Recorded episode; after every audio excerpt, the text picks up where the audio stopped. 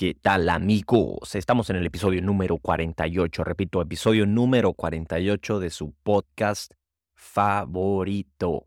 Y ya me está haciendo falta invitar a, otra persona que se una a estos temas que son muy relevantes, yo creo.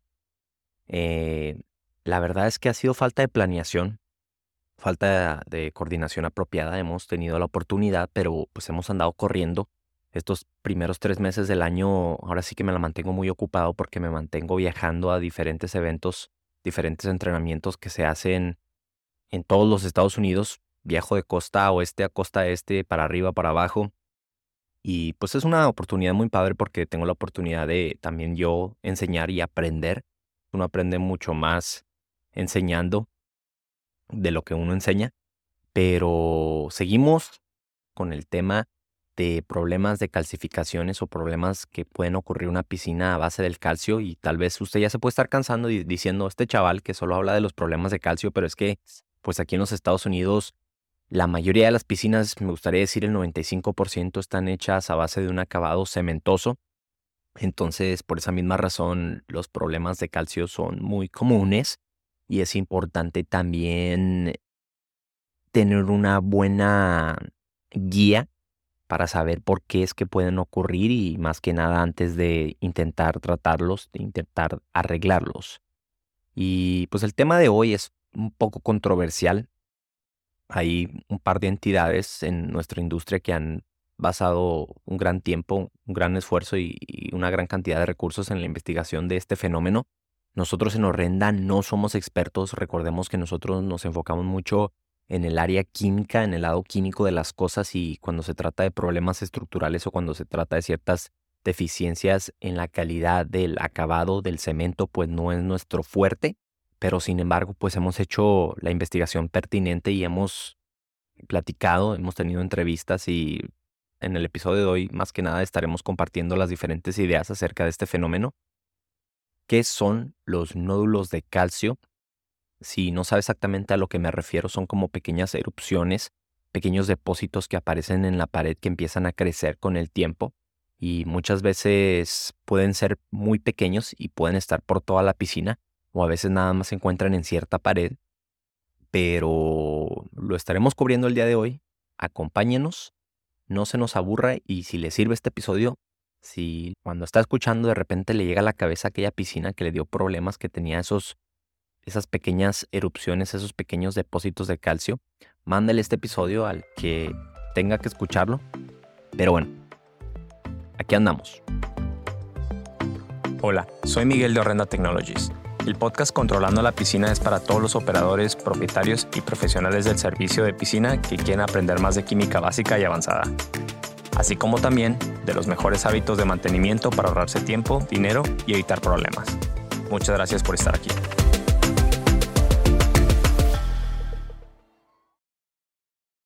¿Qué es un nódulo de calcio? Un nódulo de calcio se define como un depósito de carbonato de calcio u otros minerales o una combinación de varios minerales y estos nódulos de calcio, estas pequeñas erupciones, surgen a través del acabado cementoso, a través o desde el acabado cementoso y surgen en realidad a raíz de una debilidad estructural en el cemento o en el acabado. Y hay un, par de entidades que son más que nada, yo diría, a lo mejor las dos organizaciones que más se han encargado de investigar este fenómeno, este, este problema. Uno de ellos es la NPC, National Plasters Council, o la NPC, el Consejo Nacional de Emplasteros, sería la traducción adecuada, supongo. Y es una organización muy grande aquí dentro de los Estados Unidos. Es una organización que forma parte de la industria y está conformada por personas que se dedican a la construcción de piscina, al concreto y a la instalación de acabado. Y su objetivo principal es desarrollar ciertos métodos o ciertos procesos. Ellos tienen también su propio método de arranque, su propio startup, y también tienen cierto impacto legal porque se encargan de desarrollar más que nada garantías o políticas. Pero la otra organización que también está muy involucrada con este tema es una organización más que nada de investigación, formada por un par de compañías de piscina quienes tienen décadas de experiencia, por cierto, y se llaman On Balance. Es un grupo que al principio surgió como una compañía de piscinas y de repente, pues, dándose cuenta de los diferentes problemas y las situaciones que en realidad de las cuales existía muy poca información, empezaron a desarrollar investigaciones y han, la verdad, adquirido bastante, ¿cómo se dice? ¿Cuál es la palabra? Han adquirido bastante credibilidad a lo largo de todos estos años. Son una organización bastante respetable y si usted se pone a buscar los nódulos de calcio o calcium nodules en inglés, probablemente es que se va a topar con artículos desarrollados tanto por la NPC, perdón, como On Balance, como nosotros como Renda. Somos yo creo las tres organizaciones que más hemos difundido información acerca de este fenómeno. Y según la NPC o la NPC, cuando el cemento pasa por un proceso de hidratación, que es cuando recién se ha aplicado el, el acabado, lo hemos comentado en nuestros episodios anteriores acerca del startup, acerca de cómo el proceso de curado y de hidratación y de carbonatación es tan importante para que la superficie y el acabado alcance una durabilidad mayor o una vida útil mejor o, de mejor calidad. Pero básicamente lo que dicen es que cuando el cemento empieza a hidratarse y pasa por el proceso de curado, este material produce mucho calor y absorbe bastante humedad. Tanto el concreto, la base principal en el hoyo de una, de una piscina en la construcción, como también el, el acabado final, la parte exterior, la que está en contacto con el agua, ambas necesitan de constante humedad para poder hidratarse, para poder curarse adecuadamente. Y la teoría de ellos es que si a la hora de que este material se va secando, va al mismo tiempo contrayéndose, se está haciendo más pequeño, se está haciendo más denso, y empieza a formar pequeños hoyitos microscópicos que se conocen como las zonas de transición interfacial. Y estos pequeños hoyitos o porosidades microscópicas tienden a llenarse a sí mismas o taparse, por decirlo de otra manera, cuando se lleva a cabo un proceso de curado adecuado, es decir, cuando se equilibra el agua con el índice de saturación del angeliero, se hace un startup apropiado, garantizando que esta superficie no sea tan porosa. Pero la creencia o la teoría es que cuando no se hace un startup adecuado o cuando no se hace un método de arranque en el que se favorece la calidad o la durabilidad de este material, es decir, cuando se abusa el ácido cuando se hace el hot startup, el famoso hot startup, que pues son prácticas tradicionales, prácticas bastante antiguas en mi parecer, que deben de parar. Pero la teoría es que cuando esto sucede, estos hoyitos microscópicos en lugar de taparse, se quedan con cierto vacío.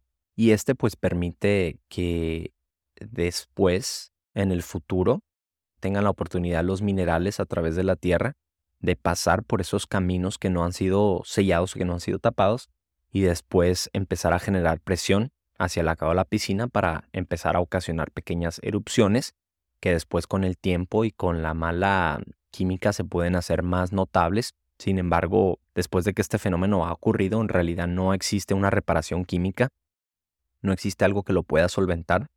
Simplemente se categoriza la superficie como una superficie de mala calidad, de mala densidad, la cual va a ser muy propensa a producir nódulos de calcio.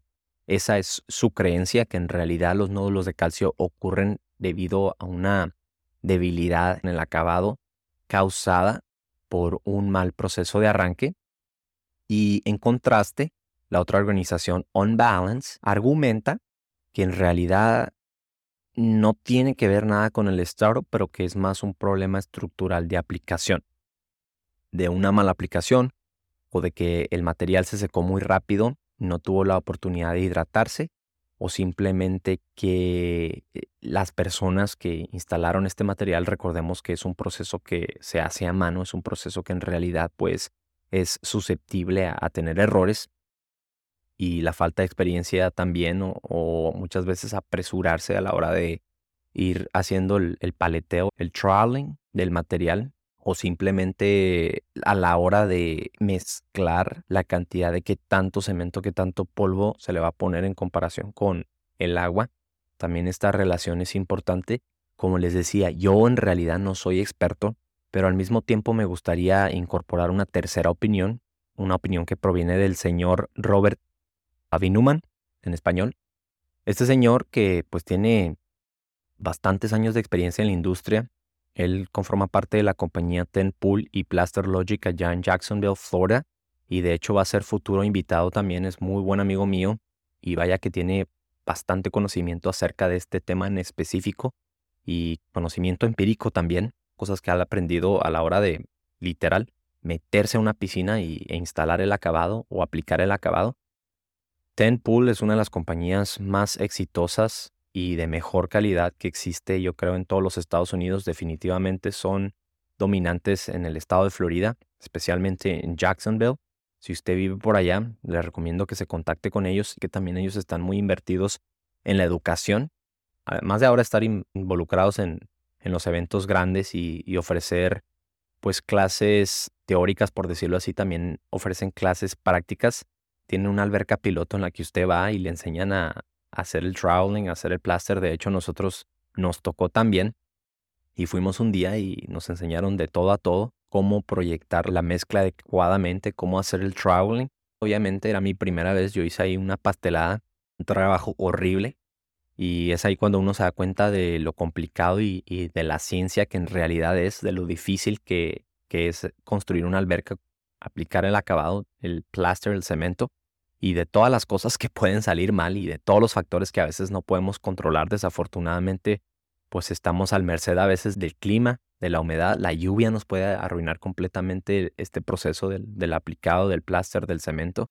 Y pues hay ciertas opiniones o ciertas teorías acerca de un par de indicadores que pueden significar que el acabado desafortunadamente no ha recibido un cuidado apropiado no se ha instalado de la manera adecuada o que de alguna forma ha presentado ciertas debilidades.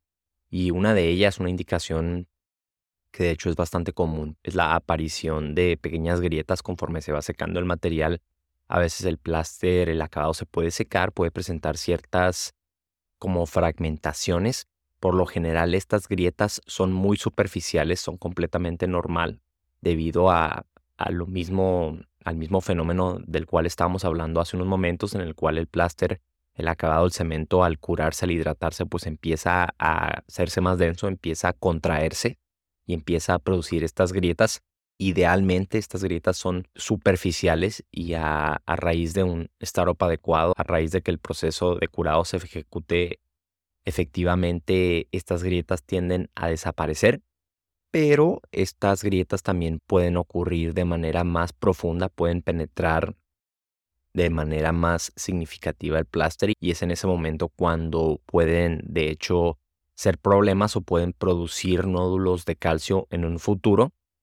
Y pues es parte nuevamente de que es un trabajo que se hace a mano y que estamos a merced de diferentes factores, diferentes condiciones que no podemos controlar, como por ejemplo en el invierno.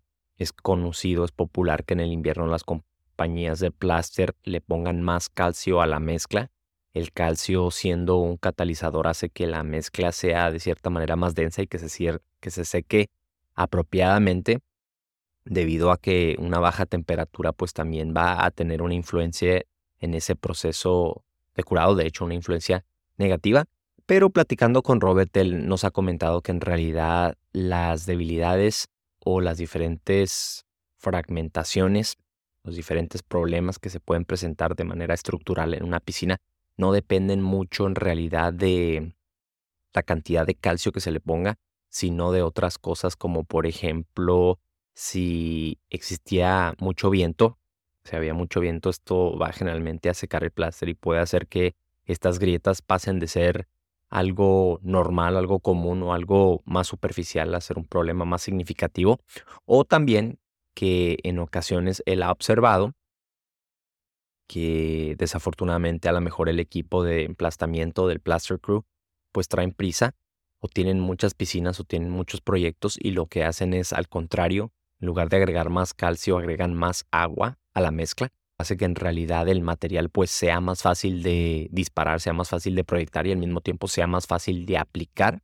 Tanto On Balance como Ten Pool como Robert y yo creo también nosotros en Horrenda estamos más de lado que los nódulos de calcio no son un problema químico, son un problema estructural y por lo mismo no son causados químicamente y por lo mismo no pueden ser arreglados químicamente. Generalmente los nódulos de calcio, como les decía, les voy a dejar ahí en, los comentarios de este podcast el, el, link al artículo que nosotros hemos redactado. Ahí en ese artículo pueden encontrar fotos de estas erupciones. Generalmente son pequeñas, son microscópicas y se pueden observar desde afuera de la piscina. Son como pequeños volcancitos, pequeñas erupciones. Generalmente son muy fáciles de observar en acabados o superficies oscuras porque son de color blanco, son calcificaciones pero no necesariamente en todos los casos van a ser calcio, pueden ser también otros minerales que se obtienen del suelo y empiezan como a empujar desde atrás de la pared. Y este tema obviamente se relaciona un poco con la eflorescencia, problemas estructurales del concreto que hemos hablado en el pasado, en el episodio número 42. Les recomiendo que se regrese, la verdad es que yo no lo escuché. Ya no me acuerdo más o menos ni la mitad de lo que dije en ese episodio, pero aquí tengo mis notas. Muchas veces Simplemente me dejo llevar y platico de cómo vaya surgiendo en mi mente, porque si no después se hace medio aburrido. Y yo sé que ya se están cansando, les prometo que me voy a traer al Robert la próxima vez que lo vea. Vamos a grabar, vamos a, retomar otra vez. Robert, si nos estás escuchando, un saludo muy grande hasta allá, hasta Jacksonville, Florida, o en donde andes, canijo. Te estimo mucho, pero te vamos a traer al podcast para que digas tu opinión como experto con tus propias palabras. Total. La conclusión de la NPC es que esto puede ocurrir debido a un, mal startup, a un mal arranque de piscina. La conclusión de todos los otros grupos de investigación, también lo que yo creo personalmente y lo que creo Renda, es que este fenómeno únicamente puede ocurrir debido a una debilidad, una falla estructural. Y tiene mucho sentido en realidad porque es una condición que también se puede presentar en ocasiones en piscinas con mayor antigüedad en piscinas que ya tienen un acabado bastante viejo, que ha sido poco a poco deteriorado por los años, y en piscinas también que están en localidades cerca de la costa. ¿Y esto por qué? Porque localidades que están cerca de la costa o en piscinas que están más antiguas, obviamente, pues el pláster está más debilitado, pero en general el nivel del agua subterráneo genera cierta presión que empieza también a empujar estos materiales. Entonces tiene completamente mucho sentido que cuando la pared o el acabado se debilita con los años, con el uso, con la deterioración química, tal vez naturalmente esto ocurre, tal vez ocurre más rápido cuando la piscina no es equilibrada adecuadamente en cuestión con la saturación del calcio, pero empieza a perder contra la presión del agua subterránea que empieza a empujar esos minerales a través del acabado, lo cual al llegar en contacto con la piscina y sobresaturarse con el calcio, empiezan a hacerse un poco más visibles, un poco más notables. Por lo mismo, esto nuevamente no puede ser arreglado químicamente. Puede pulirlas, puede a lo mejor hacer un spa treatment con un tubo de PVC y con algo de ácido muriático diluido, disolverlas, lo que usted quiera, pero como es un problema estructural, siempre van a regresar. Lo único que se puede hacer para remediarlas permanentemente es un reacabado, un refinish. Y tal vez puede ser algo conveniente si el acabado ya tiene bastante edad, si ya está bastante viejo, pero en realidad pues dependerá de, de su opinión. Lo que sí es que si ocurre esta condición o esta erupción, estas pequeñas volcanizaciones de calcio o de minerales, si ocurren dentro de las primeras semanas, pues sí es importante a lo mejor tener una conversación con el, constructor o, con el aplicador del acabado y que por ahí se vea la tal vez la oportunidad de volverlo a hacer para garantizar que no va a ser un problema, pero es importante diferenciar entre el sarro, la sobresaturación del índice de saturación del angelier y los problemas estructurales que se pueden presentar. Por mi parte, esto sería todo. Ahorita estoy grabando el episodio el lunes, sale este mismo viernes, pero esta semana es el evento de Penter. Para los que nos topemos allá en Temecula, muchas gracias por venir, estoy muy emocionado. Me da mucho gusto verlos y saludarlos, platicar con ustedes, saber qué problemas tienen, cómo les ha servido este podcast, la filosofía de Horrenda, en qué les ha ayudado, cómo les ha cambiado su negocio. Estamos aquí para ayudarlo. Nos vemos en el próximo episodio, si Dios lo permite, si Dios provee. Nos vemos en un par de semanas. Hasta luego. O más bien, nos escuchamos en un par de semanas. Gracias por escuchar otro episodio más del podcast Controlando la Piscina. No se olvide de compartir, suscribirse o calificar este podcast o episodio. Visítenos en horrendatech.com para más información.